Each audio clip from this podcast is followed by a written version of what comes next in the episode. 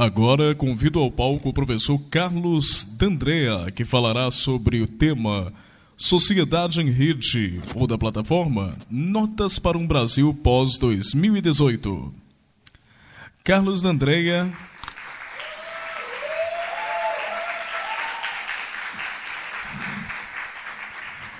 É professor de pós-graduação em comunicação da UFMG, membro do Núcleo de Pesquisa em Conexões Intermediáticas, doutor em Linguística Aplicada e mestre em Ciência da Informação. Autor dos livros Jornalismo Convergente, Olimpíadas Rio 2016, Mídia, Política, Humor, Hashtag BH nas Ruas, uma experiência de cobertura colaborativa entre outros. Atualmente faz pós-doutorado na Universidade de Amsterdã, na Holanda. Alô. Oi. Bom, boa noite, muito obrigado pelo convite estar aqui hoje, em nome é, da Viviane e dos demais colegas aqui da PUC. É um prazer estar nessa universidade tão querida e tão importante para nós. É, eu vou tentar é, transformar essa fala em algo mais, não sei se rápido, mas pelo menos mais dinâmico e ilustrado, no melhor sentido da palavra possível, na medida que são já mais de nove horas, né? E, e sei que o cansaço vai batendo e, e, o Wilson já nos deu bastante repertório aí para poder é, partir de alguns lugares já talvez um pouco mais consensuado entre nós. É, eu sou professor da UFMG, como foi apresentado, professor da, do Departamento de Comunicação, do programa de pós-graduação. É, é, é terminei recentemente, é, no currículo diz que eu sou pós-doutorando, né? Na verdade, eu voltei de, de Amsterdã há, há, dois, três meses. Eu fiz um estágio pós-doutoral lá na, na, no departamento de mídia, eh, de estudos de mídia, mais especificamente no grupo de métodos digitais, que é um grupo bastante forte, bastante reconhecido de pesquisa eh, eh, sobre, com métodos computacionais para pesquisar a internet. e acho importante ressaltar isso, que estive lá com a bolsa da, da CAPES, então fui um dos últimos é, a conseguir um, um, modelo que ajudou muito na formação de pesquisadores desse país. Sou muito grato por ter tido esse privilégio de ter passado um ano é, no exterior com o financiamento é, do governo e espero muito que meus colegas possam ter essa oportunidade no futuro próximo ou mesmo que eu, eventualmente, numa segunda rodada, possa usufruir de novo. Eu posso dizer com muita convicção que foi fundamental para um conjunto de coisas que eu vou dizer aqui hoje e que eu tenho feito na UFMG desde o meu regresso. É, então, eu vou passar por algumas questões é, conceituais é, no, é, no, início e tentar pincelar é, isso com vários e vários exemplos, não necessariamente sobre política e eleições, certamente políticos, mas não necessariamente eleitorais. Assim que eu vi a fala do, o título da fala do Wilson, né, bastante focado em WhatsApp e eleições, me senti menos obrigado a enfatizar esses dois temas, que são temas caros para mim, para todos nós, inclusive como pesquisador, mas que não são exatamente meus temas de pesquisa. Né? Embora o WhatsApp especificamente é uma plataforma que me interessa mais e mais observar e tenho sistematizado algumas coisas sobre isso. Então, vou fazer aqui um grande apanhado de, de, de é, é, reflexões e, e, e, exemplos com os quais a gente vem trabalhando. Uma parte dele já foi publicada, outra parte a gente está escrevendo sobre. É, se alguém quiser baixar essa apresentação ou acessá-la em algum momento, o link é aquele ali, já está online para vocês é, acessarem. e, e Então, a, a grande questão é, para a gente começar, e aí eu vou tentar ser o mais breve possível nessa, nessa discussão conceitual, é tentar deslocar um pouco essa metáfora da rede é, com a qual a gente vem trabalhando é, há muito e muito tempo, e isso não quer dizer que ela não seja válida mais, mas talvez ela seja insuficiente para compreender um conjunto de movimentos e de implicações que as nossas, é, nossas práticas hoje têm. Né? Eu trouxe essa citação aí de um artigo recém-traduzido por dois é, é um doutorando, um, que na verdade um recém-doutor e um mestrando lá do nosso programa de pós-graduação, está publicado na revista Galáxia, se alguém tiver interesse em ver, são de três pesquisadores que discutem de que tipo de rede nós estamos falando. E ele diz o seguinte: quanto mais mediada por tecnologia, mais a vida coletiva pode ser lida por meio de teoria das redes, mensurada pela análise de redes e capturada em dados e redes. Então, o que ele está dizendo aí? Quanto mais tecnologia, quanto mais materialidade nós estamos envolvidos, mais a ideia de rede se torna sedutora para a gente poder explicar o nosso mundo. E mais do que isso, mais a rede passa a ser uma forma de conhecimento na qual essas materialidades se funcionam. O que, que, quer dizer isso? Quando a gente está trabalhando com um site como o Facebook, o Facebook ele é muitas vezes visto como uma rede social, mas porque ele também emula uma rede social na medida que todos os parâmetros de funcionamento dele passam a, a trabalhar com conexões. Aquilo que se conecta, alguma coisa que se conecta a outra. Então, a ideia da rede vai, vai, nos parecendo algo cada vez mais inevitável, mais potente para trabalhar, mas daqui a pouco nós vamos ver algumas limitações dessa discussão para a gente poder complexificá-la um pouco. É, então, trouxe aí é, quatro imagens daquilo que eu acho que a gente facilmente reconheceria como redes em diferentes momentos históricos. Né? Então, nós em, quatro, em comum, essas quatro imagens têm nós e arestas as conectando. Os nós são os pontinhos e as arestas são os tracinhos que conectam. Então, quando nós estamos falando de rede, nós estamos falando necessariamente de relações, de alguma coisa remetendo a outra de alguém retuitando alguém, de alguém conversando com alguém, de alguém que é vizinho do outro alguém, de uma coisa que se conecta a outra coisa, de uma coisa que manda um comando para uma ação de um, de um humano, ok? Então a, a lógica da rede funciona baseada em relações entre atores, seja quais atores são esses. Um dos pioneiros nesse trabalho aí é aquele ali à esquerda, em 1920, um psicólogo chamado Moreno, ele para poder traçar os padrões de interação entre, é, é, é, entre pessoas, ele estabeleceu um sociograma, que é aquele, né, ali está num artigo dele publicado nos anos 20, quando já trazia então esse modelo de rede para explicar de uma maneira menos intrapsíquica, quer dizer, menos centrada no indivíduo, como se dava aí as relações sociais. É, aquele outro modelo ali de 1964 é um modelo é, de um cara chamado Paul Baran, que, que criou, é, propôs três grandes modelos de rede, uma mais centralizada, uma mais distribuída, é, que inspirou, por exemplo, a forma da mãe ou da avó da internet, como nós conhecemos, que é a ARPANET. Essa aqui é uma imagem de 1977.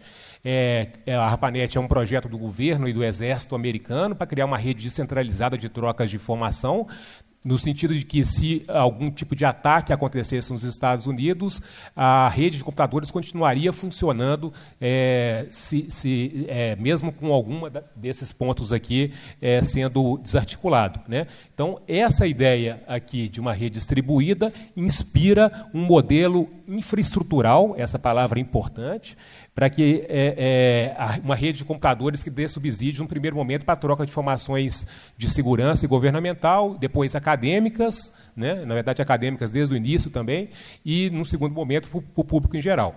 E aqui, dando um grande salto no tempo, né, nosso emblemático 2013, é, quando não só explodem é, é, manifestações de teor político, mas explodem também rastros deixados nas, é, nos ambientes digitais e também começam a proliferar mais e mais representações visuais, como esse grafo aqui. Esse, no caso, foi produzido pelo Laboratório de Imagem e Cibercultura, lá da Federal do Espírito Santo, que é um dos laboratórios de referência nessa, é, nessa área aqui no Brasil. Então, traz aqui, nesse caso especificamente, é, as interações, digamos, entre é, de perfis do Twitter a partir da hashtag Belo Monte, né?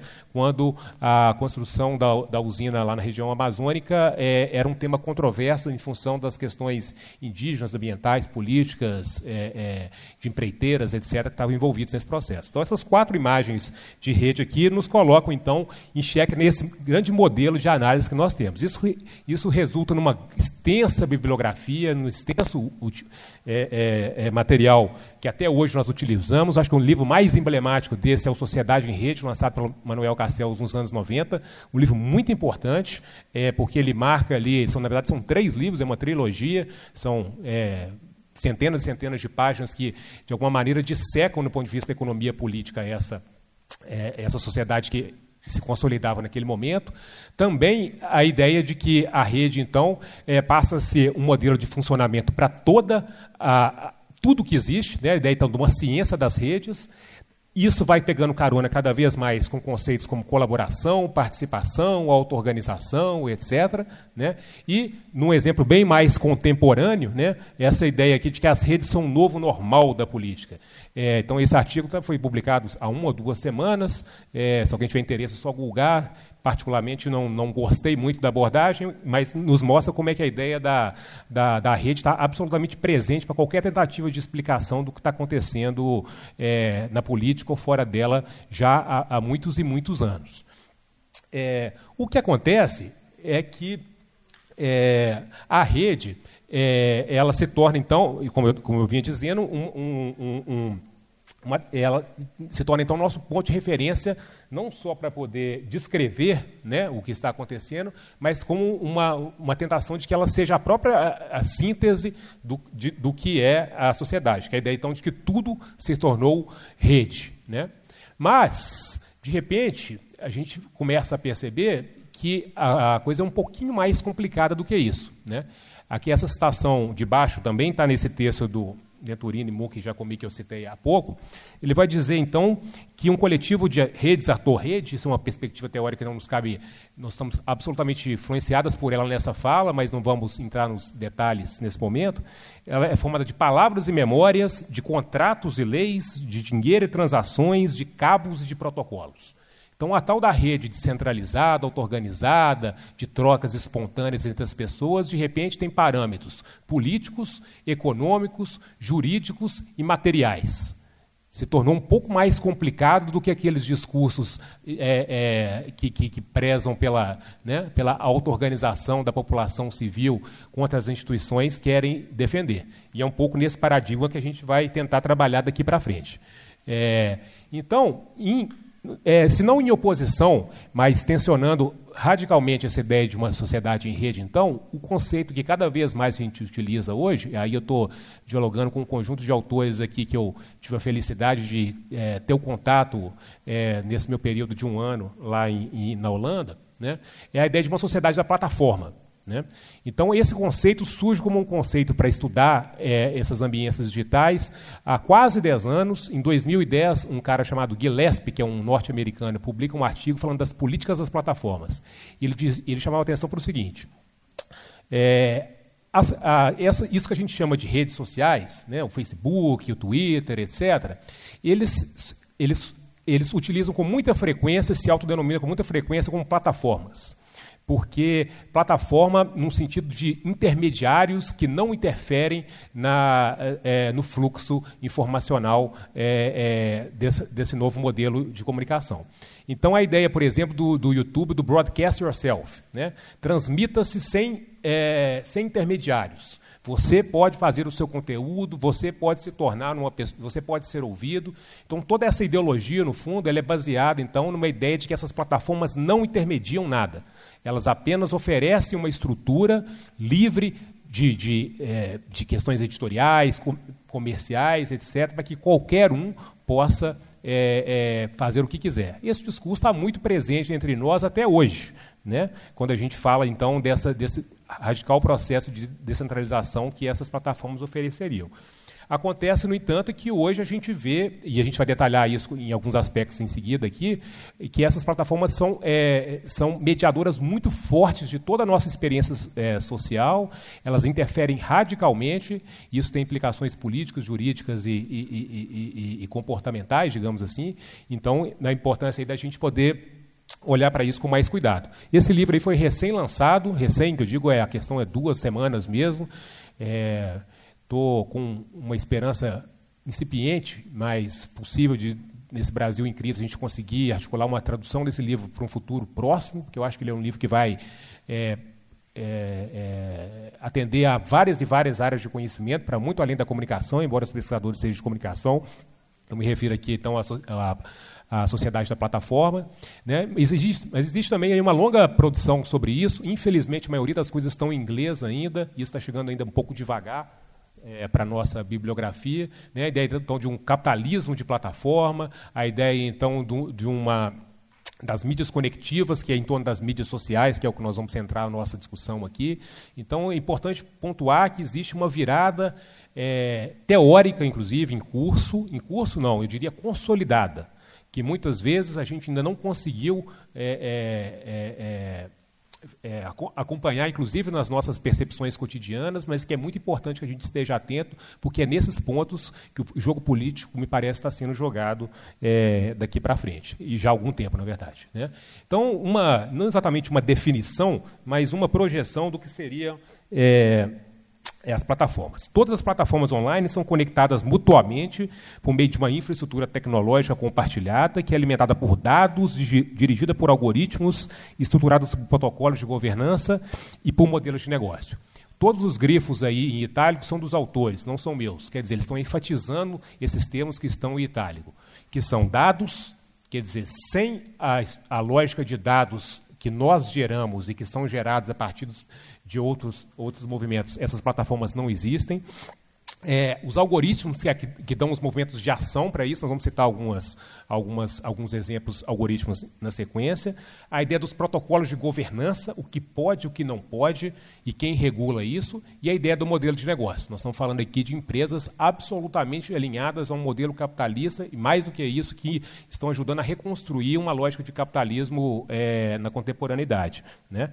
E, se fosse, eu tenho certeza que esses autores, no caso aqui, esse artigo deles estavam discutindo a plataformização da saúde. Né? Como que cada vez mais as nossas experiências de saúde estão ligadas por lógica de plataforma. E aí nós estamos falando aqui não só do uso desses reloginhos que alguns de nós, né, alguns de vocês têm, como para programas como Fitbit, mas nós estamos falando, por exemplo, da, da, da, da tendência de que dados que nós compartilhamos sejam utilizados por planos de saúde para que regulem se nós podemos ou não é, é, é, ter acesso a um determinado plano, qual seria o preço que nós deveríamos pagar por um determinado serviço de saúde em função do nosso histórico de, de utilização de remédios ou, ou de, de, de vezes que ficamos doentes e por aí vai. Né? É, isso aí, esse é até um slide que eu tirei, tem uma, cabeça aqui embaixo, né?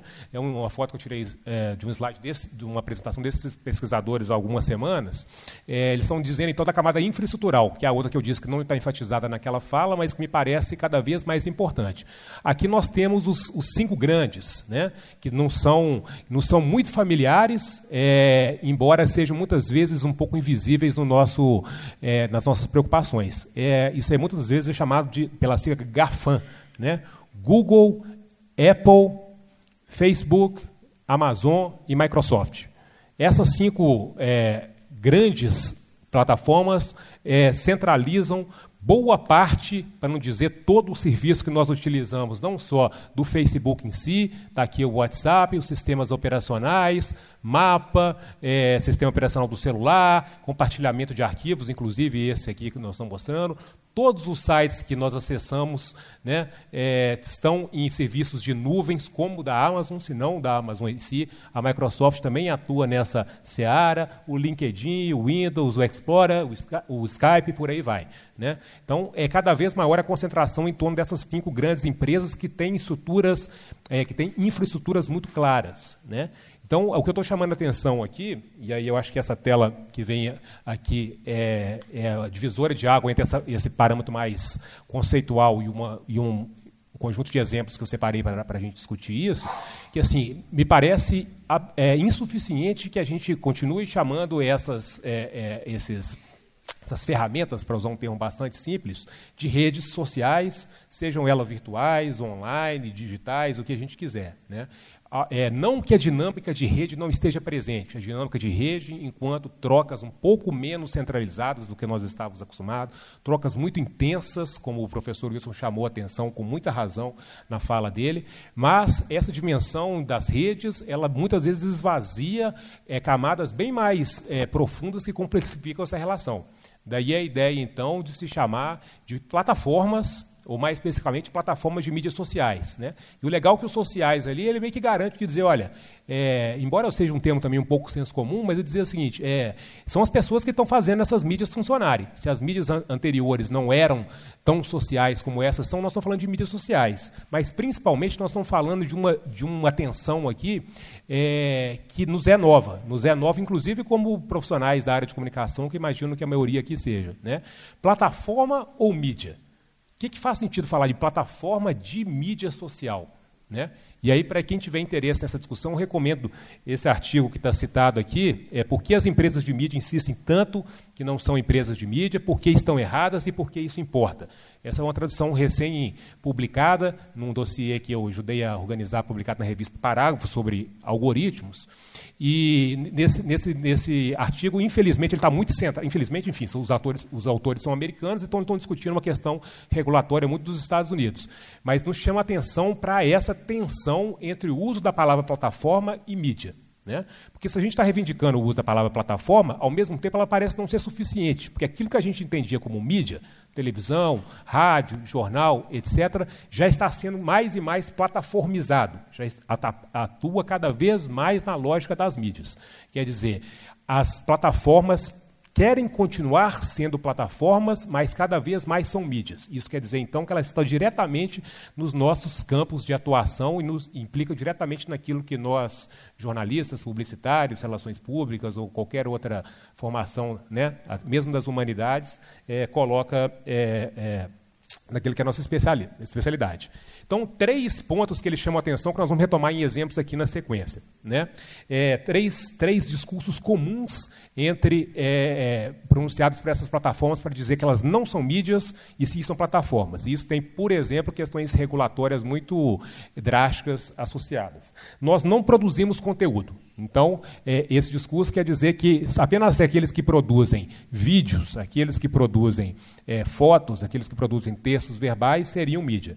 O que não é verdade se a gente pensar que várias e várias plataformas hoje já, já, já permitem, já produzem seus próprios conteúdos. Mas, mais do que isso, é a impossibilidade da gente dissociar hoje produção distribuição, circulação, controle de conteúdo, etc. Essas coisas estão cada vez mais interligadas. Então, separar a produção de conteúdo de todas as dimensões é uma visão muito simplista para a lógica que a gente vive hoje. Quer dizer, isso eu já estou desconstruindo o argumento deles e é um pouco é, nesse sentido que o, o, artigo referenciado aí faz. Os outros dois argumentos, eu vou citar eles mais no exemplo, é que eles não seriam de, é, empresas de mídia porque eles são essencialmente cientistas da computação. Quer dizer, se, é um, é, se são programadores e não jornalistas, para usar é, apenas duas é, profissões, é, não, seria, não seria uma empresa de mídia. Né? E, por fim, essa é a minha favorita, não temos interferência editorial humana. Né? então, se, não, se, se é tudo automatizado, não seria um processo midiático. Vamos ver alguns exemplos aqui, que aí a gente vai destrinchar isso um pouco melhor. É, eu suponho que a maioria de vocês conhece essa imagem. Né? Mas antes de qualquer explicação, eu, eu vou pedir que a gente faça uma brevíssima enquete aqui para responder essa pergunta que está colocada aí. Assim, é, e aí eu não vou pedir, enfim, aqueles que conhecem, evidentemente não tem como apagar essa, essa lembrança dessa imagem, mas quem consideraria, olhando para essa imagem de uma criança nua, uma imagem obscena? Nós vamos retomar isso daqui a pouco, mas eu queria ver é, quem considera essa uma imagem obscena. Eu sei que isso talvez toque em questões delicadas, enfim, que é da, da sexualização né, do corpo de crianças. Nós vamos chegar a entender por que, que eu estou fazendo essa pergunta agora. Então, eu devo entender que todos. É, alguém tem dúvidas sobre se seria uma imagem obscena ou não? Um outro sentido do obsceno, né? Assim, a guerra é obscena. A bomba atômica é obscena. Ótima questão. A ressalva que eu vou fazer, é, na verdade, questionando um autor que é um dos mais importantes para mim, né, é, é, não acho que é nesse sentido que ele fale, mas acho essa uma questão muito boa, que é ótimo. É, então, eu devo entender que todos ou quase todos não consideram essa uma imagem obscena. Né?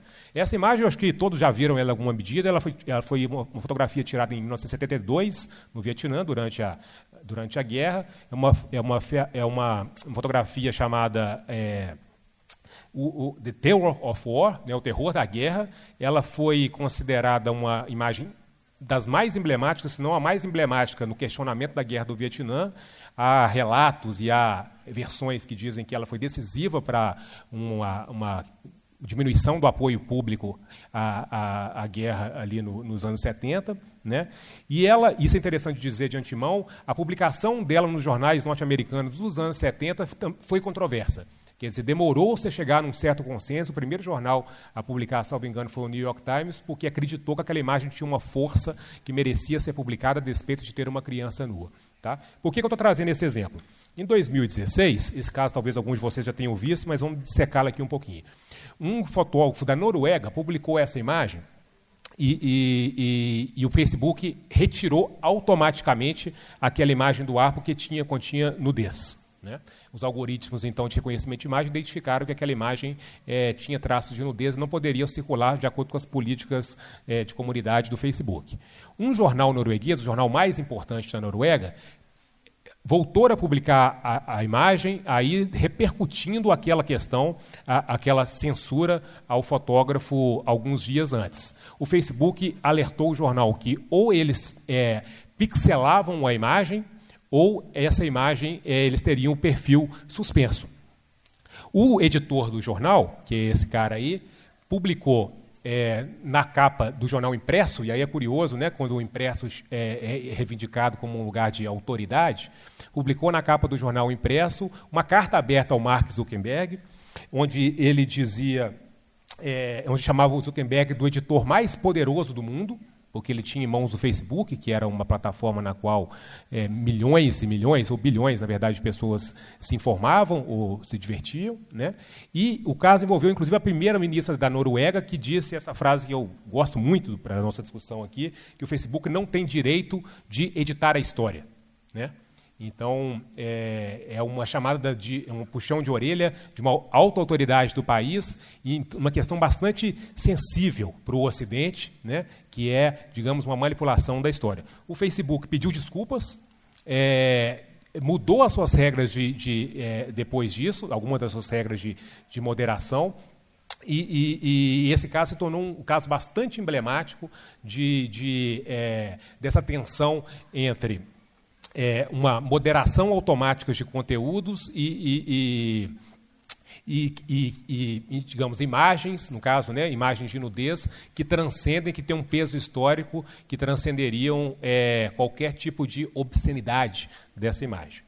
Vou trazer um segundo exemplo aqui, coincidentemente, do mesmo, no mesmo ano, na verdade, um ou dois meses de diferença. É possível que vários de vocês conheçam essa revista, ela é editada aqui em Belo Horizonte por, por é, um grupo extenso de pessoas, mas é, mais formalmente vinculado à Escola de Arquitetura da UFMG, a revista Pisagrama.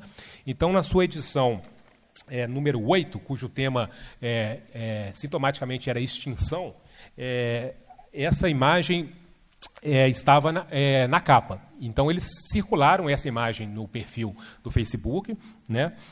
É uma imagem tirada em 1958, durante uma campanha de reflorestamento pelo governo federal, que é uma coisa curiosa, né? Assim, colocar os índios para segurar uma planta de muda, uma muda de uma planta, é, em 1958, quando o país certamente era bem menos desmatado do que era hoje. Né? Então tem uma questão de poder e de ideologias muito forte aí, mas o importante para nós aqui é que essa imagem foi para o ar e aí eles bloquearam o perfil da revista Pisagrama e seus milhares de, de seguidores. A gente conversou com, esse, com os editores da, da revista para enfim, fazer esse artigo que é, está referenciado aqui, ele tem uma versão inglesa e essa aqui que foi publicada na própria Pisagrama. Né? É, então, o que eu achei interessante é eles dizerem assim: é, o Vale do Silício não entendeu que indígena não usa camiseta e ser de fora não é pornografia. Né? E depois eles, só, eles tiveram que criar um novo perfil, perderam todos os seguidores, jamais conseguiram uma resposta do Facebook, criaram um novo perfil, aquele famoso 2, né? depois que o seu perfil é apagado, e publicaram até com uma forma de ironia, uma, uma, uma versão da imagem com a Índia com um, um tapa-seios, né, ou com um, um sutiã. Né? Quer dizer, nós temos aqui então duas situações que me parece que têm proximidades conceituais, quer dizer, corpos femininos, ok? Uma é, é de mulher, a outra é, é de criança, a outra já é de adulto, né? essa é uma diferença, mas que circularam em situações absolutamente diferentes, que evocam valores e e regimes de poder muito diferentes. Né? No caso, mexeu com os valores centrais do Ocidente é, ao, ao, questionar uma imagem das mais emblemáticas do século XX. No outro caso, uma imagem bastante marginalizada dos índios brasileiros, que nem nós mesmos aqui damos é, uma atenção razoável. Né? E aí, enfim, a partir daí nós fizemos num, num desses artigos, esse que eu estou referenciando aqui, uma discussão em torno, em torno, de cosmopolíticas, como é que os algoritmos, enfim, é, é, convocam diferentes regimes de, é, de poder. Mais recentemente, lendo esse é, livro que foi recém-lançado, que, que, é uma outra recomendação assim é, enfática também, eu diria, né, que é exatamente sobre é, moderação de conteúdo. O Gillespie, esse autor, e eu fiz questão de não traduzir essa frase para que a gente possa criar um certo estranhamento, digamos, de língua, né? Para ele, ele diz que não há, ele não há, para ele não há dúvidas, não há questões sobre que, de que essa é uma imagem obscena. Né? E aí o obsceno que ele está dizendo aqui talvez seja no sentido da guerra que a colega ali disse, mas é, me lembrando do contexto, ele estava dizendo especificamente da nudez. Né? E aí me parece que ele está convocando aqui uma, uma, uma, um, um, repertório de valores é, é, puritanos, norte-americanos, que talvez nós brasileiros já tenhamos também incorporado nessa outra onda ultraconservadora que o, que o Wilson descreveu há pouco. Né? Para ele, então, a questão é se essa imagem é politicamente é, importante a ponto de ser liberada. Então, para ele não há dúvidas quanto à obscenidade da imagem. Talvez porque o meu olhar, e eu acho que o de vocês também, já esteja tão impregnado pela história, pelo peso dessa imagem, não consigo ver ali um rastro de obscenidade. Consigo ver ali uma força política mobilizadora, enfim, que meu olhar de, né, de cidadão, muito mais que de jornalista de pesquisador, já foi acostumado há muito tempo. Quer dizer, acho curioso que ele consiga fazer uma, uma leitura tão distanciada a ponto de ver a obscenidade de uma imagem que já está absolutamente enraigada em todos, talvez não nos algoritmos do Facebook. Agora já estão, naquele momento não estavam. Né? É, e um outro exemplo, acho que esse exemplo de censura de nudez é, de índios não, não é o único. Né? Uma vez a, a, a, a a página do Ministério da Cultura brasileira foi é, também bloqueada em função dessa imagem, uma imagem de 1909, né? e o então ministro Juca Ferreira fez uma colocação que me parece muito feliz, né? que como é que as empresas operam numa lógica ainda colonial, de imposição de valores, de imposições de, de, de, é, de visões de mundo. Né?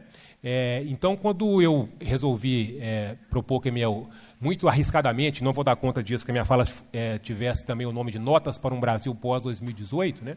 muito mais que notas que vão ser rascunhos, esboços, divagações e tal, mas estamos dizendo aqui, então, de, de, de uma lógica colonial. Né?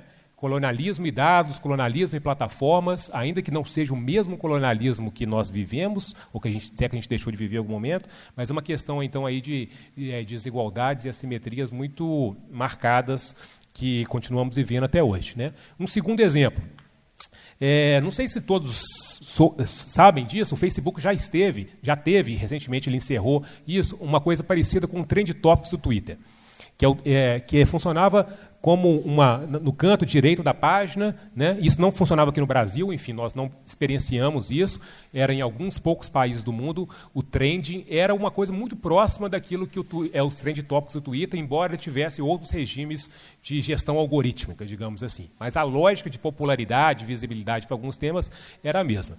Então, em 2016, é, estourou um escândalo de que editores, pessoas do Facebook estariam manipulando é, ou estariam selecionando as notícias que estão aparecendo ali. Essa matéria publicada pelo Gizmodo foi a, a, o desencadeador dessa discussão, né, é, para poder privilegiar notícias conservadoras, eh, desculpa, progressistas, né, nos Estados Unidos, leia-se é, Partido Democrático, é, os democratas, em detrimento das notícias é, mais conservadoras ou do Partido Republicano.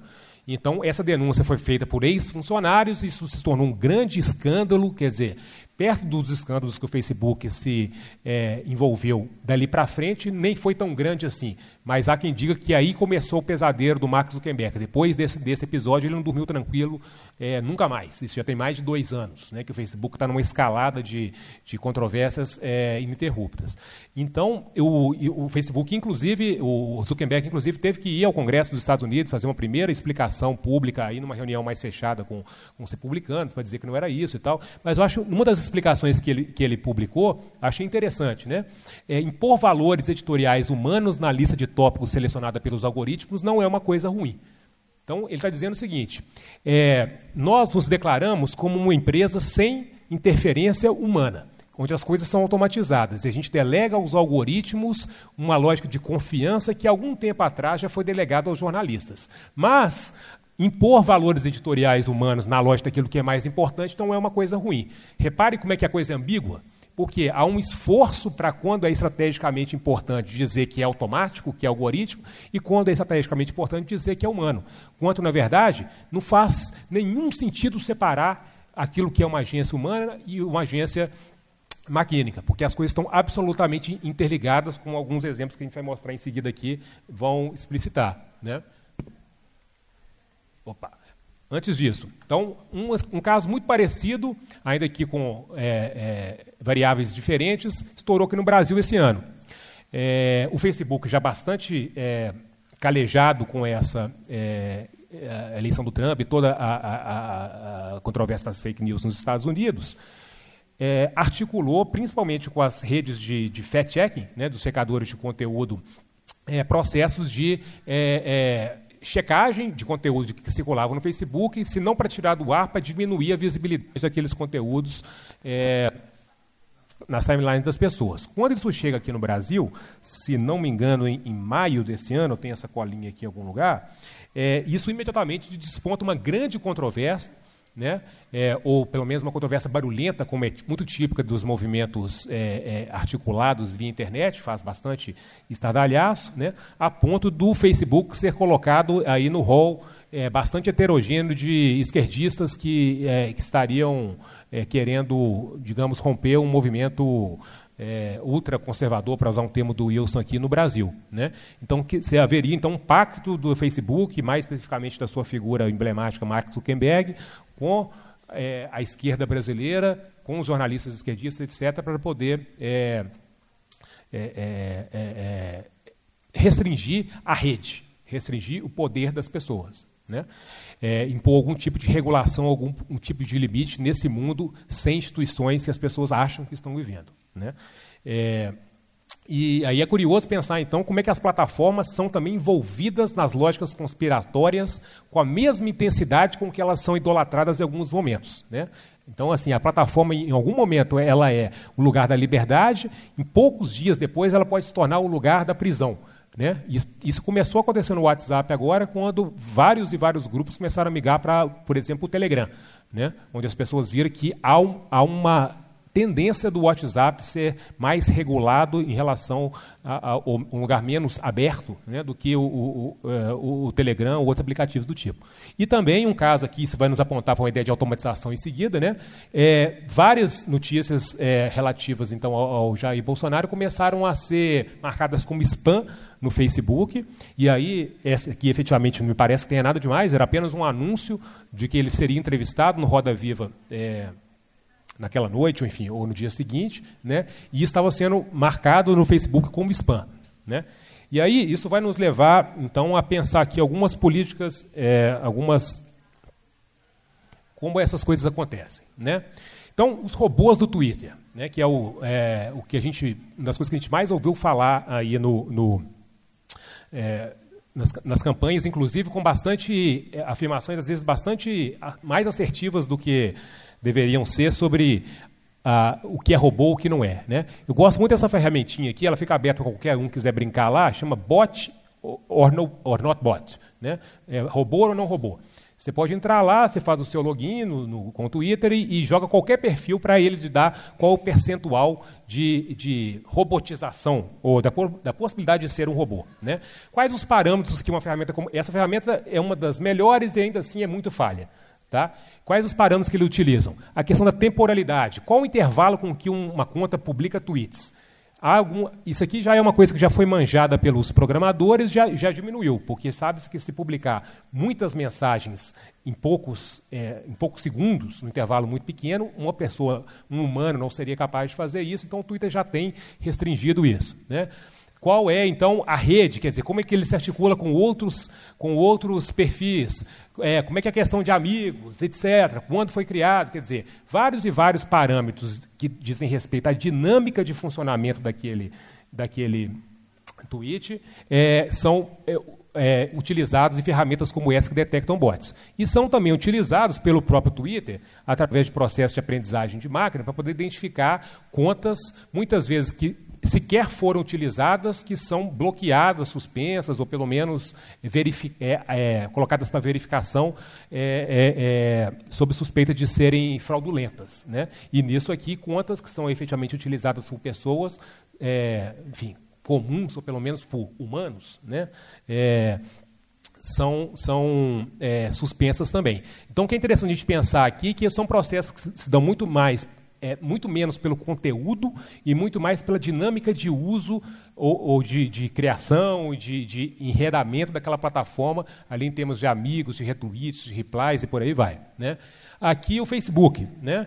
Então, aqueles que já tentaram denunciar alguma coisa no Facebook já devem se deparado com uma tela parecida com essa, né? nudez, violência, é, assédio, suicídio, notícia falsa, né? são categorias. E mais recentemente, o, o, o, o Facebook incluiu é, informações de votação incorretas, para tentar pegar é, boatos que poderiam desmobilizar o processo eleitoral é, na, nas suas vésperas. Né? Isso, aqui, isso aqui é um processo feito essencialmente man, é, manual. Né, que qualquer um pode entrar lá e denunciar um post como é, é, dentro de uma dessas categorias. E aqui é uma daquelas redes de páginas que foram derrubadas pelo Facebook, muito mais pela dinâmica de orquestração delas do que pelo conteúdo. Né? Então, no caso aqui, Folha Política, Movimento contra a Corrupção, Apoio Jair Bolsonaro, etc., todas essas páginas foram derrubadas aí já há poucos dias das eleições, muito mais porque elas construíam uma grande rede no sentido da interligação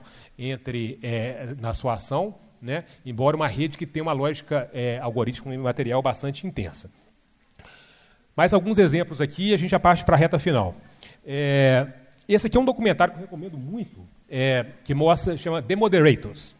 É, mostra pessoas, é, na verdade, enfim, indianos, para ser mais específico, num ambiente absolutamente inóspito, aprendendo a moderar conteúdos de sites como o Facebook. Aqui, no caso, o cara dizia aqui que essa imagem aqui não poderia ser liberada porque é um ato sexual de um animal.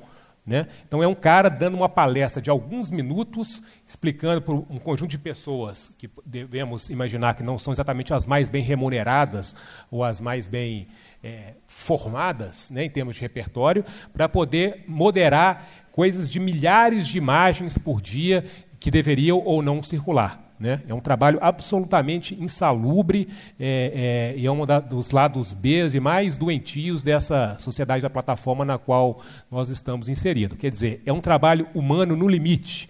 Né? Esse documentário é muito chocante, assim, me lembra muito das cenas do ventilador. Deve ser um lugar muito quente, uma salinha apertada, e as pessoas ali efetivamente passando maus bocados pela pelo, pelo, clima do lugar e pelas imagens horrendas que era obrigado a moderar. Quer dizer, não há interferência humana, é uma grande balela. Né? E aqui, um processo também bastante humano, né? que esse eu tirei de um dos grupos de, é, é, de, seguidores do Bolsonaro, que eu, enfim, entrei durante um certo período, que era uma grande campanha, no caso, quando a Anitta, depois de alguma pressão, declarou que não votaria, é, que, enfim, aderiu ao movimento, ele não, né? é, alguém se deu o trabalho de organizar dezenas, essa lista aqui continuaria por muito mais, de links é, com é, vídeos de patrocinadores da Anitta, para que as pessoas pudessem entrar nesse, nesses links e dar o dislike. Então, olha, vamos reparar a complexidade dessa ação. Alguém organizou isso, que talvez não seja tão difícil, mas enfim, dá um trabalho. Isso espalhou radicalmente nesses grupos, eu recebi mais de uma vez é, há uma lógica, há uma compreensão aqui de uma dinâmica é, é, de que essa, uma artista como essa tem vários contratos e se você quer prejudicá-la mais do que atacar a imagem dela, talvez atacar o bolso dela seja uma boa tática, mas acima de tudo, há uma compreensão de que dar um dislike no YouTube, e é legal lembrar que o YouTube é a única plataforma que tem dislike. Né? O, o, o, Facebook tem lá carinha de raiva, triste, mas significa outra coisa. O único que tem dislike é o Facebook, é o, é o YouTube. Que dar um dislike no YouTube impacta diretamente na visibilidade daquele vídeo dali para frente. Então a gente estava conversando aqui um pouco mais cedo de letramento midiático e tal. Gente, a última coisa que a gente pode dizer é que esse tipo de orquestração aqui não tem letramento midiático. Porque as pessoas sabem que é, é, sabem que é, é, é não só localizar vídeos do YouTube, enfim, isso aí também não é uma coisa mais difícil, mas compreenda que existe uma lógica algorítmica que, se você agir com ela, você está diminuindo a visibilidade de alguém que você não gosta. Quer dizer, é, é, preciso então que a gente pense como que as, as, as, as, as visibilidades, as, as, habilidades midiáticas, ou, ou enfim, é, de plataforma possam ser utilizadas em, em prol do comum e não em prol da destruição, do ódio, etc. Mas não me parece que seja falta de compreensão de como as coisas funcionam, né? Evidentemente, não é todo mundo que tem essa compreensão também. Estou dizendo aqui de um, de um, de um grupo específico. Né? É, então, que caminhos que a gente pode ter para isso? Aqui já estou realmente encerrando aqui com duas, acho que duas telas a mais. Né? Um caminho que vem sendo discutido, e ele é delicado na medida que ele coloca um limite mais é, efetivo nessa discussão de redes que nos é bastante cara, e aí eu estou voltando com esse conceito aqui de propósito para dizer assim, que as utopias da internet não estão mortas. Né? Nós continuamos acreditando, com razão, de que podemos nos comunicar de maneira mais descentralizada, mais auto-organizada, mais livre, e que isso nos traz alguns benefícios de várias ordens também. Mas é possível e é necessário cada vez mais pensar em lógicas de governança. Tudo isso que a gente deu, esses exemplos que, gente, que eu dei aqui agora há pouco, são governanças, são mecanismos que o Facebook, principalmente, né, é, é, desenvolveu para poder é, é, é, sofisticar ou complexificar o seu processo de funcionamento. Não estou dizendo que o Facebook conseguiu resolver isso. Facebook está numa, tá numa encruzilhada enorme, inclusive como empresa, embora seja uma empresa bastante lucrativa e, enfim, né, com todo o poder que tem, mas está numa situação delicada. Né? Agora, é, discutir isso coloca essas plataformas num lugar muito é, de muita visibilidade. Né? E aí, não por acaso, eu trago aqui agora os exemplos do WhatsApp, que foi uma, uma, uma plataforma não de mídia social, sim de comunicação instantânea, sobre a qual falei pouco até agora. Né? Aquele primeiro exemplo ali mostra um tweet publicado por um jornalista é, de São Paulo, é, mostrando que o, o, agora eleito é, presidente da República, entre os seus projetos de lei é, apresentados no ano de 2017, tinha um que dava, que queria regular que apenas o Supremo Tribunal Federal pudesse suspender aplicativos de troca de informações na internet. Então, era um aplicativo, era uma, um projeto de lei para regular o funcionamento, ou mais especificamente, a restrição ao acesso de um aplicativo aqui. Quer dizer, é uma proposta de regulação daquela rede que boa parte dos apoiadores dizia como lugar da liberdade, dos contatos em rede, da quebra das instituições. E um projeto interligado a esse, esse ainda parece mais sutil e eficiente, né, que estabelece que princípios, garantias, direitos e deveres para o uso da internet no Brasil, para vedar a oferta de pacotes com franquias limitadas de dados. O que, que está querendo dizer? É, isso quer legalizar ou é, é, autorizar a oferta, a possibilidade de alguns aplicativos terem é, franquia ilimitada.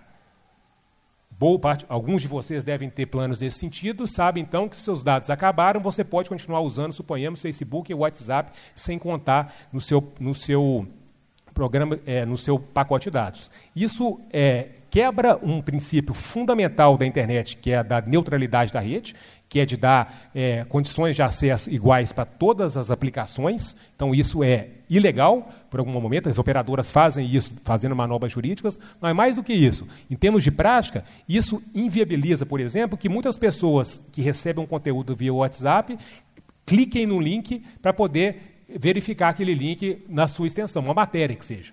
Né? Porque vai pagar dados. ou os meus dados já acabaram, ou eu quero economizar meus dados para alguma coisa mais importante. Então, não estou dizendo aqui nem necessariamente, não é apenas preguiça de ler, não é apenas que as pessoas não sabem ler ou não entendem, etc. Há condições colocadas por, essa, por essas plataformas de maneira bastante é, evidente e efetiva, que dificultam a leitura de, nesse caso, muito específico, de conteúdos para fora do WhatsApp. Né?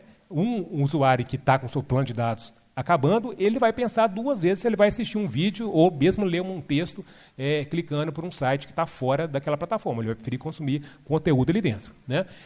Esse aqui é, uma, é um, uma, uma, carta aberta, publicada por três pesquisadores é, brasileiros. É, a Cristina é de uma agência de checagem, o Fabrício Benevenuto é um professor aqui da UFMG, da computação, e o Hortelato é da ciência política da USP. É uma carta chamando o Facebook, é, é, o Facebook como dono do WhatsApp, a responsabilidade pelo que estava acontecendo no Brasil. Essa carta foi publicada coisa de uma semana, um pouco mais, antes do segundo turno das eleições. E eles propunham aqui medidas concretas que poderiam ser é, implementadas pelo, pelo WhatsApp imediatamente. Quais eram? É? estão listadas ali. É, restringir o número de mensagens encaminhadas. Alguns de vocês devem se lembrar que isso mudou de 200 para 20 é, no início, é, no meio do ano, não vou lembrar exatamente quando foi. E na Índia são apenas cinco mensagens encaminhadas. A Índia consegue ter um problema ainda mais crônico que o Brasil de uso do WhatsApp, inclusive com vários casos de linchamento assim, de, de, justiça com as próprias mãos em função de denúncias, de boatos, de especulações em torno de pessoas físicas que, que foram é, mortas, foram assassinadas em função de, de um, de, do processo de desinformação via WhatsApp. Isso levou o WhatsApp a adotar lá então um limite de cinco mensagens encaminhadas. Uma das coisas que eles reivindicavam nesse texto importante, corajoso, eu diria, era pedir que o, o WhatsApp imediatamente implementasse isso no Brasil. É, outra, restringir o número de, de, do broadcast, né, do número de, de, de, mensagens que pudessem ser encaminhadas, aí não só encaminhadas, mas enviadas, é, e restringir o número de pessoas dentro dos grupos é, é daquele momento para frente. Não necessariamente mexia com os grupos anteriores, mas su sugeriam que dali para frente os grupos tivessem menos pessoas, para que permitisse que esse espalhamento de informação pudesse dado de uma maneira um pouco mais lenta, um pouco mais cadenciada. É tenso falar isso, né, gente? É tenso, porque o nosso paradigma de, de observar para isso está toda baseada na liberdade, na liberdade individual, na não intermediação. Mas será que a gente não tem que pensar nisso em âmbito nenhum? Né? Quer dizer, é uma questão que está se colocada para esse Brasil pós-2018. Né? O que, que o WhatsApp fez de concreto? Né? Colocou essa, esse simbólico escrito em cima das mensagens aqui, encaminhado. Né? Todo mundo já deve ter visto isso aí. Quando você recebe uma mensagem encaminhada, então está notificado. Isso aqui, do ponto de vista de quem pesquisa a internet, é, um, é uma, uma piada. Isso aqui é, é, nós nos consideramos ridicularizados por esse tipo de informação. Isso aqui não tem absolutamente nenhum lastro da onde vem essa informação. Todas as pesquisas de Twitter, aquele gráfico que eu mostrei sobre Belo Monte, tudo isso que a gente vê, por que, que isso é possível? Porque as empresas têm políticas de dados que permitem que a gente acesse informações e que a gente, é, é, é, é, a gente, eu digo pesquisadores, mas qualquer pessoa, e possa fazer usos não comerciais daquilo. Isso está cada vez mais complicado, mas as plataformas ainda têm isso. O WhatsApp está longe disso. O WhatsApp não fornece rastro nenhum para ninguém poder acompanhar da onde vier e para onde for as coisas. Então, colocar uma mensagenzinha dessa aqui sem nenhum metadado, sem nenhum lastro computacional envolvido, é uma piada. É uma brincadeira de mau gosto com aqueles que entendem da área. Né? Assim como essa mensagem que eu recebi essa semana aí, evidentemente, alguém que foi vitorioso no pleito pedindo para. queria refazer as amizades, então, por favor, liguem e me peçam desculpa. Né? É, então, um segundo caminho. É, e aí eu vou encerrar aqui. É, então, primeiro da governança, outra é essa ideia dos valores públicos, que é trabalhado naquele livro lá da Sociedade da Plataforma. Né? Isso aí é uma coisa que me parece ainda mais delicada para o Brasil contemporâneo, na medida em que é, pensar qualquer coisa pública, né, no sentido não, não público governamental, mas público do comum, nos parece alguma coisa mais distante. O melhor exemplo para discutir isso, acho que seria o Uber. Né? É, que é uma, um, enfim, uma plataforma absolutamente onipresente nos nossos dia a dias e, e que trata do nosso problema mais grave, que talvez no país, que é da mobilidade urbana. É, mas eu, eu, resolvi trazer um exemplo que eles trabalham que eu acho que é, enfim, acho que é especialmente interessante, que é a ideia do Airbnb, é, que mais do que um problema de concentração de imóveis, de encarecimento, eles dizem o seguinte: o Airbnb nos coloca de frente a frente para o que nós queremos de vizinhança. Então, se o imóvel está caro, se o imóvel, se está faltando, é, se as pessoas podem ou não alugar, isso é uma questão importante. Mas tudo isso se reúne num valor público que para ele se chama vizinhança. O que, que significa para nós vizinhança? O que, que nós queremos é, é de valor numa vizinhança? que é, nós queremos encontrar na padaria todos os dias mais ou menos as mesmas pessoas, que não necessariamente são as pessoas que nós conhecemos ou sabemos o nome, mas nos dão essa sensação de conforto quando a gente vê aquelas pessoas no, é, no mesmo lugar todos os dias, aquele senhor, aquela senhora, né, os vizinhos no prédio, enfim. Né? Isso vai além da segurança, inclusive, tá, gente? Assim, a gente tenta julgar para esses lugares muito mais específicos de segurança, de economia, as questões, mas é uma discussão maior. O que é que nós queremos do, do, lugar que a gente mora, né? E aí eu trago alguns exemplos do Airbnb aqui. Por exemplo, em algumas cidades, mais especificamente Amsterdã e Londres, há, por coerção do poder público, é, é, é, limitações no número de dias em que a, a, a uma, uma, uma, casa, um apartamento, um quarto pode ser alugado pelo Airbnb. No caso especificamente de, de Amsterdã, que eu acompanhei um, um, pouco mais de perto, isso é, ainda é de 60 dias por ano e vai cair para 30 dias no ano que vem, em função de um grave déficit habitacional, de uma, de uma pressão imobiliária muito grande. Então o Airbnb foi constrangido, no melhor sentido da palavra, a fazer parcerias, a fornecer dados para as prefeituras, para instituições, etc., para monitorar isso, porque é uma compreensão de que não é bom para a cidade. Né? Barcelona é uma outra cidade que vive uma crise muito intensa em relação a isso. Só que ela tomou uma estratégia diferente. Há um tempo atrás, Barcelona permitiu que, que as pessoas comprassem licenças, que é uma coisa assim, que muito grosseiramente me pareceu parecido com o que era a placa de táxi. Assim. Você pode comprar uma licença para poder alugar. O efeito foi reverso. Esse, boa parte dessas licenças foram parar na mão de grandes empresas é, é, hoteleiras ou de grandes empresas. Então, hoje, uma licença dessa que foi comprada, segundo essa matéria da semana passada do The Guardian, por 230 euros, hoje uma licença dessa vale 80 mil euros. É o processo contrário dos táxis aqui. Né? Se uma placa de táxi valia muita grana há um tempo atrás, hoje em dia eu acho que não vale quase mais nada, segundo o que me consta. Aqui é o contrário, há uma valorização. Então, quem é dono dessas licenças para é, alugar imóveis em Barcelona são praticamente grandes empresas, 80% está concentrada em grandes cadeias, é que é o, é o contrário, o oposto do, da, da média mundial, segundo o Airbnb. Quer dizer, há um exemplo aqui de má regulação. Né? E no Brasil, isso aqui é uma coisa absolutamente nova para mim, eu preparando essa palestra, enfim, a gente vai pensando e é ótimo que a gente vai pesquisando novas coisas. Achei um relatório do, do Airbnb do ano passado. Né? Olha isso aqui. É, em todo o mundo, cerca de 75% das nossas acomodações estão fora dos distritos hoteleiros. Né? E o mapa aqui, estou longe de ser um especialista na geografia do Rio e de São Paulo, mas do Rio talvez a gente entenda um pouco mais, está muito claro aqui que as as acomodações estão absolutamente concentradas nas zonas é, é, turísticas, né? onde estão os hotéis, Zona Sul e Centro do Rio. Se eu me lembro bem do, do, mapa do Rio, não é tão complicado assim. Quer dizer, aqui há, há até uma, uma má-fé né, do Airbnb, na medida em que eles dizem aqui que colocam o número de 75%, mas estão falando em todo mundo. No Rio de Janeiro e em São Paulo é diferente. Quer dizer, nós temos um problema. De, no Rio de Janeiro isso é gravíssimo.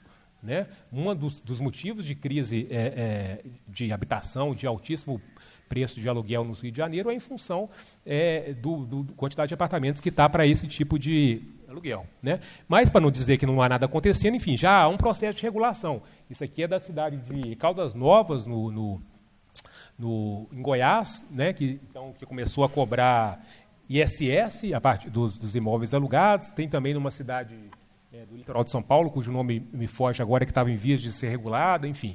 Isso não é uma coisa que eu estou exatamente acompanhando, foi mais uma pesquisa breve que eu fiz para essa fala, para dizer o seguinte: há um processo em curso, que talvez essas notas ou esses esboços para um Brasil pós-2018, no que diz essa tensão de rede e plataforma, a gente tem que considerar com um pouco mais de seriedade essa possibilidade de abandonar ou de relativizar esse conceito tão bonito e tão forte das redes e das, né, das colaborações e começar a pensar que, no fundo, há um processo aí econômico, político, material, etc., que está colocado, está em jogo, e se a gente fizer vista grossa, a gente é, vai continuar sempre refém daquilo que a gente não, é, é, não entende exatamente como funciona né, e não tem nenhuma autonomia sobre. Joia, se alguém quiser baixar a apresentação, está aí. Eu agradeço a paciência, não sei exatamente quanto tempo eu gastei, espero que tenha atendido a expectativa aí. Muito obrigado.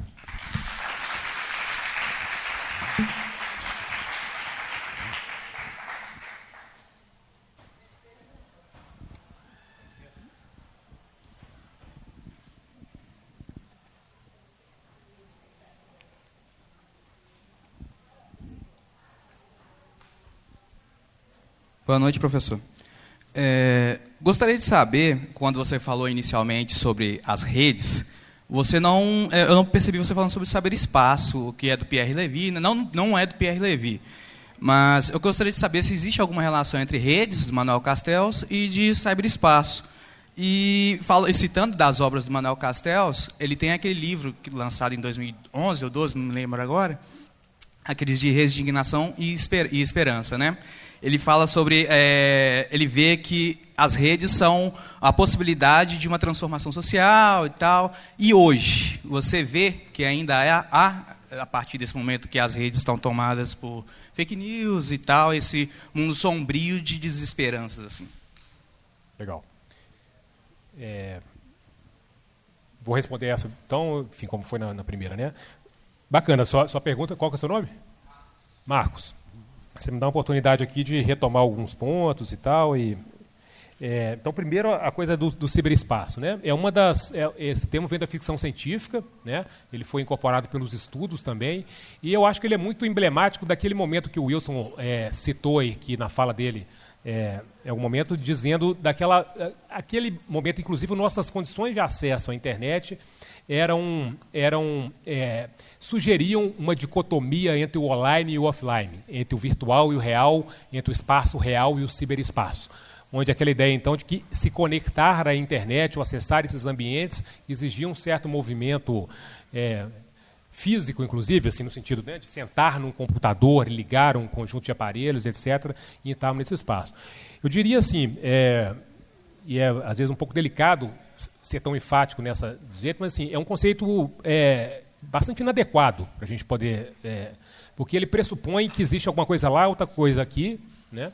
E, e, e quanto, na verdade, essa ubiquidade dos, dos, dos, dispositivos de acesso, dos acessos à rede sem fio, das redes móveis, enfim, que não, que, que não estão em todos os lugares, mas estão em cada vez em mais lugares, vai tornando essa noção de ciberespaço cada vez mais obsoleta. Né? Então, assim, é um termo que eu efetivamente é, é, sugeriria evitar, porque eu acho que há abordagens que são mais maldosas, no bom sentido da palavra, que vão que são menos ingênuas né, do que o que o ciberespaço, e eu acho que cumpriu um papel importante e também nos diz um, de um, toda uma discussão de, do imaginário, que aí sim eu acho que é um lugar bastante importante ainda. Então, da ficção científica, né, Matrix e por aí vai, eu acho que ali tem uma coisa do ciberespaço, mas é para discutir um outro lugar, é do imaginário da cibercultura muito mais do que das práticas cotidianas. Né. E das redes de indignação, pois é, o, o Castells, quando escreveu esse livro, eu acho que ele é de 2012 ou 13. Né, ele vai um pouco no embalo da Primavera Árabe, depois na versão brasileira ele até escreve um pós-fácil comentando a jornada de junho, que foi um momento também de muita energia, de, muita, de uma explosão é, é, de criatividade e de diversidade, pelo menos no seu início, bastante intensas. Agora, Acho que o próprio Castells hoje não é, endossaria essa, essa, acho que de indignação sim, mas não necessariamente de esperança. Né? Eu acho que hoje são bastante distópicas. E aí, quando eu, eu faço uma ressalva aqui, se me dá essa oportunidade também de dizer do livro dele, eu, eu gosto muito desse livro, ele é, o Sociedade em Rede, ele é importante. Mas, assim, eu, tenho, eu imagino que ele enfim, concordaria comigo e tal, me parece um livro insuficiente, não só porque ele foi publicado há 20 anos, mas porque toda a articulação que ele traz ali já mudou muito intensamente nesse período. Né? Inclusive, a própria ideia de plataforma naquela época não existia. Naquela época ele estava dizendo de infraestrutura de acesso à internet. 1995, 96, quando ele publica o livro, foi quando a internet comercial chegou no Brasil. Né, quando as pessoas, através de conexão de escada, entravam para poder olha, usar o ICQ e o, nem sei se tinha Yahoo na época, enfim, o Alta Vista e coisas do tipo. Né? Esse mundo não existe mais. Né? Então, assim, é absolutamente insuficiente compreender com aquele ferramental que ele colocou muito bem naquela época, mas que, como o mundo mudou muito rápido, ficou é, insuficiente. Né?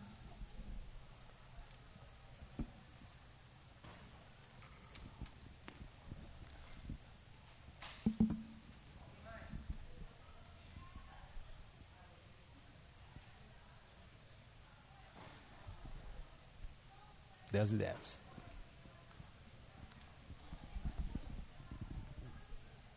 Alguém mais, gente? Não? Então, agradecer, professor Carlos, muitíssimo obrigada. É um prazer. Volte sempre. Muito bom. Essa produção é do Lab SG, onde você vem aprender aqui na PUC Minas São Gabriel.